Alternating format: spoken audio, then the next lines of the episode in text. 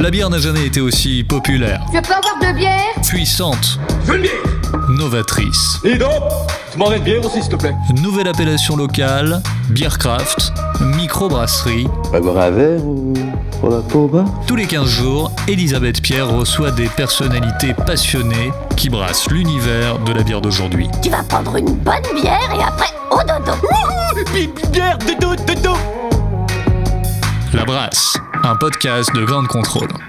Bienvenue dans l'émission La Brasse, une émission qui brasse l'univers de la bière avec des brasseries. On va parler de brasseuses, de brasseurs, de bière évidemment, et également euh, de tous les acteurs autour de la bière, des agriculteurs aux cavistes, en passant par les restaurateurs, les distributeurs, les bars. Donc le thème de cette émission, des bières dans ma ville.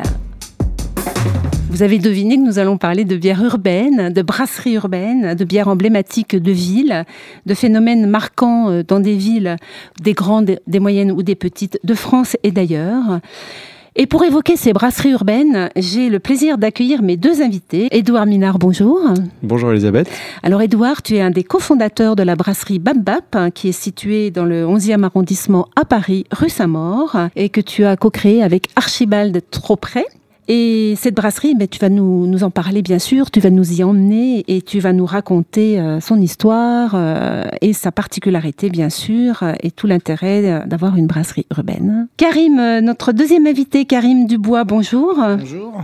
Donc Karim, tu es président de l'association qui gère la Paris Beer Week, C'est ça. la promotion de la bière artisanale sur Paris et les de Oui, France. Île-de-France. Voilà, donc tu es bien placé également pour parler du sujet. Tu es dans la vie euh, chef de projet informatique, mais tu es également un rédacteur bière euh, Voilà. dans des webzines.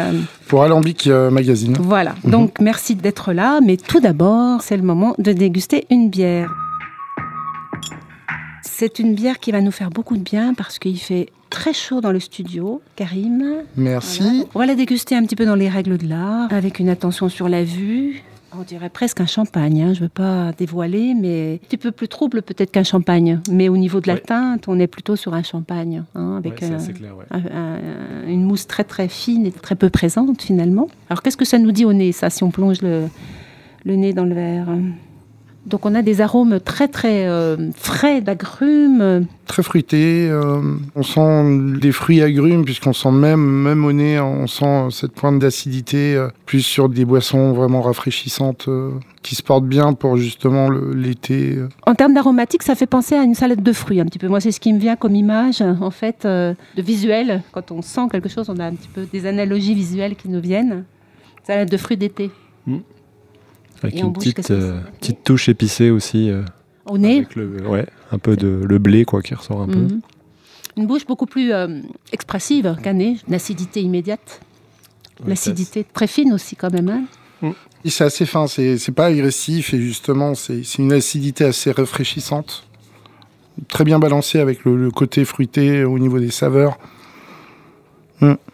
Et il y a quand même une base de blé là-dedans aussi. Donc, euh, on va dévoiler ce que c'est dans quelques minutes. Mais là, en termes de goût, c'est quelque chose de, de très surprenant. Parce que même, même quand on connaît le style et qu'on sait ce que c'est, c'est surprenant par l'équilibre, justement, comme tu dis, Karim. Hein, cette fraîcheur, la pétillance, l'acidité vraiment très présente, mais ça se termine sur de la douceur et on sent le blé à la fin. C'est ça, c'est très vif en entrée de bouche et puis après ça passe quoi. Ouais. Et c'est une bière, donc du coup, que nous allons présenter. Du coup, c'est une bière que tu nous as apportée, Edouard. C'est une Berliner Weisse. Elle s'appelle Weisse City. Et c'est pas un hasard euh, si on a choisi cette bière ensemble. C'est justement pour symboliser la, thématique de l'émission. On est sur un style qui s'appelle Berliner Weisse. Donc, par définition, un style euh, emblématique de la ville de Berlin. On en parlera. Mais c'est la Berliner Weisse melon. La Berliner Weisse Melon, c'est c'est une bière euh, donc avec du blé. Euh, comme avec le terme Weiss en allemand, et on l'a interprété en la brassant avec du melon. Donc euh, pas le houblon ulmelon, mais bien des, des fruits qui viennent apporter une petite note de fraîcheur plutôt sur le côté vert du melon quand on commence à s'approcher de la cosse. C'est pas sorbet melon, il n'y a pas un côté pas trop de sucrosité. Par contre, voilà, ça va, ça va rehausser la fraîcheur du style original et puis euh, voilà ce côté acidulé du blé légèrement, légèrement épicé. Et euh, assez peu d'amertume. Là, on n'est pas trop, euh, c'est pas vraiment ça l'intérêt de ce style-là. Et effectivement, c'est très rafraîchissant et bien désaltérant. Donc, euh, quand il fait un peu chaud comme aujourd'hui, c'est parfait. fait Du bien. Qu'est-ce que tu vois avec ça, Karim Toi, tu la verrais avec quoi cette bière? Pour la marier? Ah ben, moi, je vois plus en apéritif. Euh, on va reprendre le, le bon vieux euh, melon avec jambon de pays, justement. Quelque chose d'un peu gras au niveau de la charcuterie ou, ou un fromage gras. Ça viendrait trancher, justement, euh, la fraîcheur, un peu, euh, le côté un peu sec de cette bière, ben, serait parfait pour un apéro euh, très euh, mélangé, justement, le berlin et puis le côté français, euh, Ouais. franchouillard avec de la charcuterie, Ouais. parfait. C'est parfait ça. Et puis une évocation peut-être maritime aussi avec ce côté, cette acidité, cette tension, cette vivacité avec euh, des fruits de mer aussi. Oui, ça, ça marche toujours bien avec les bières, euh, les bières acides. Un petit, euh, un petit plateau d'huîtres ou euh, quelques coquillages. C'est Ouais, ça marche très ça bien parce que nous, nous le savons, mais il faut absolument le dire et le redire parce que c'est pas encore dans les habitudes euh, alimentaires hein, euh, d'accompagner un plateau de fruits de mer d'une euh, Berliner Weisse ou d'une bière de blé. Donc nous allons passer à notre thématique des bières dans ma ville. On va commencer par parler de ce phénomène des brasseries urbaines qui pose euh, bien l'identité des villes en tant que ville brassicole. Donc je me tourne déjà vers toi du coup, euh, Édouard, euh, par rapport à la création de la brasserie Bab Bab, qui veut dire brasser à Paris, bu à Paris, c'est bien ça? C'est ça, c'est un acronyme, oui. Et donc, euh, parle-nous en, en quelques mots de la création de cette brasserie. Comment tu as réussi à installer cette brasserie rue Saint-Maur dans le 11e Alors la brasserie, elle est née avec euh, autour du- d'une amitié et, d'une passion commune, parce qu'à la base, on est des, copains d'enfance avec Archibald. Et voilà, la, bière artisanale, on l'a découvert plutôt sur le tard, parce que nous, on est de Bordeaux, donc c'était pas vraiment une patrie de, bière à l'époque. Il y, a, pas mal de choses intéressantes depuis. Et moi, en particulier aux États-Unis, Archibald en Allemagne. Et, euh, et c'est vrai que voilà, on a adoré euh, se prendre nos premières euh, claques gustatives euh, sur la bière à l'étranger. Et quand on est revenu à Paris en 2011, il y avait quelques projets déjà existants, mais pas vraiment de brasserie au sens euh, propre du terme. Euh, Thierry à la Goutte d'Or, c'était pas encore lancé, et on s'est dit, bah, il y a des brasseries partout. Ça, à Londres, c'était déjà foisonnant. À New York, ça commençait un petit peu. À Berlin, ça commençait un petit peu, mais finalement, voilà, pourquoi Paris n'aurait pas aussi euh, sa bière artisanale? Mais c'est pas évident, une brasserie dans Paris avec le côté problème de place, en fait. Exactement. Donc ça, c'était le principal challenge. C'était dans un environnement où le mètre carré est rare, comment pouvoir installer euh, des cuves, des fermenteurs, euh, un espace de stockage, et puis pouvoir organiser des livraisons de matières premières, et puis nous-mêmes sortir ensuite nos bières et les, et les distribuer. Après, on a vu que dans d'autres villes, ça marchait, donc on s'est mis en quête d'un lieu, et là, il a fallu être un peu patient, parce qu'on a mis deux ans et demi avant de trouver un local qui, qui marchait bien. Et l'ouverture s'est faite euh, en avril 2015. 2015. Voilà. L'actualité, aujourd'hui, en 2019, Bah, donc depuis, bah, le pari de faire de la bière dans la ville, entre guillemets, est, on va dire, réussi. La brasserie euh, a fait son petit bout de chemin. On a augmenté euh, de manière successive. Deux fois, on a augmenté notre capacité de production au fil des années, avec la demande qui augmentait. Et puis aujourd'hui, on arrive un peu au bout de ce qu'on peut faire dans notre lieu euh, historique. L'idée, ça serait de créer un site complémentaire, donc de garder le site historique, d'ouvrir un site complémentaire de production aux portes de Paris pour pouvoir euh, justement continuer à explorer des nouveaux styles, des nouvelles recettes et puis euh, satisfaire la, demande qui est toujours très importante. L'actualité aussi, c'est l'ouverture d'une d'une place pour la, dégustation des bières euh, sur place euh, à la brasserie. Oui, tout à fait. On a le lieu à la base était vraiment un lieu de production. On a pu l'aménager pour organiser des visites dedans et faire des séminaires, des événements privés, mais on n'avait pas pignon sur rue, on va dire. Donc là, depuis euh, quelques mois, on a la chance d'avoir récupéré un petit local commercial qui est collé à la brasserie et qui nous permet d'accueillir le public en fin de journée, le samedi après-midi, pour que justement chacun puisse venir découvrir à la source, on va dire, euh, toutes nos bières et de plus en plus aussi des bières spéciales, un peu exclusives, que ce soit à emporter ou pour déguster sur place.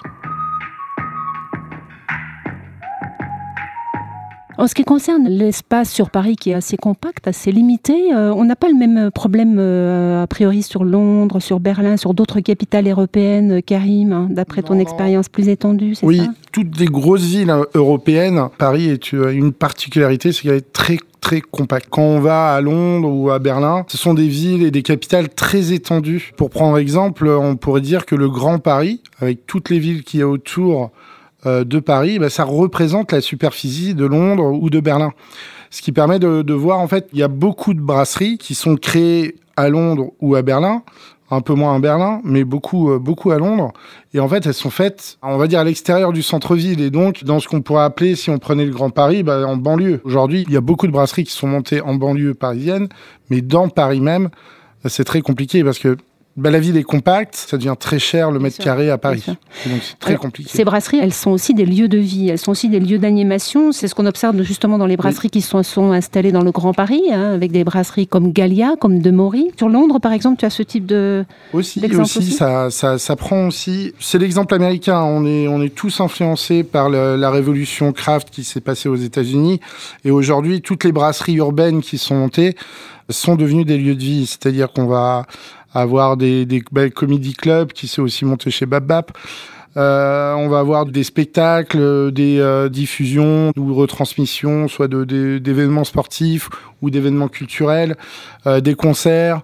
La brasserie urbaine vient s'implanter dans un paysage urbain où il y a de la population et donc vient apporter plus qu'un lieu de production de bière, eh ben, s'étend et s'amuse justement à proposer à la population aux alentours un lieu de vie où ils peuvent se retrouver tous ensemble, entre voisins, entre amis, autour d'une bière, mais pas que.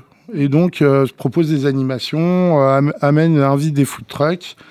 Et c'est comme ça aussi qu'ils arrivent à se développer dans un domaine où on arrive, euh, le domaine devient concurrentiel, où on multiplie le nombre de brasseries.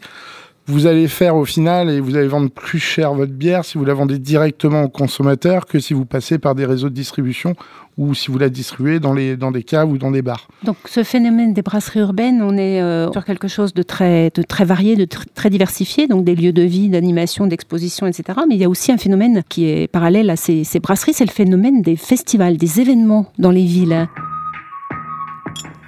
Et donc, euh, tu mets une autre casquette là du coup, Karim, pour nous parler donc de l'événement, euh, on va dire un des événements quand même euh, phares euh, de la bière à Paris, La Paris Beer Week. qui a comme caractéristique Euh, du coup de- d'avoir des donc, événements un Voilà, peu donc dans- la Paris Beer Week, ça, ça, différents ça se déroule pendant une semaine dans plein de lieux parisiens, donc les bars, les restaurants, les caves, les brasseries, et puis après plein de lieux atypiques qui aimeraient participer justement à Paris Beer Week tout en voulant promouvoir la bière euh, 100% indépendante et artisanale. On vient de réaliser la sixième édition. On a vu sur, bah, sur six ans comment euh, les lieux ont un peu explosé. Aujourd'hui, euh, au départ, c'était une dizaine de lieux et ça avait du sens de monter un festival pour pouvoir faire connaître ces lieux-là qui étaient noyés dans Paris.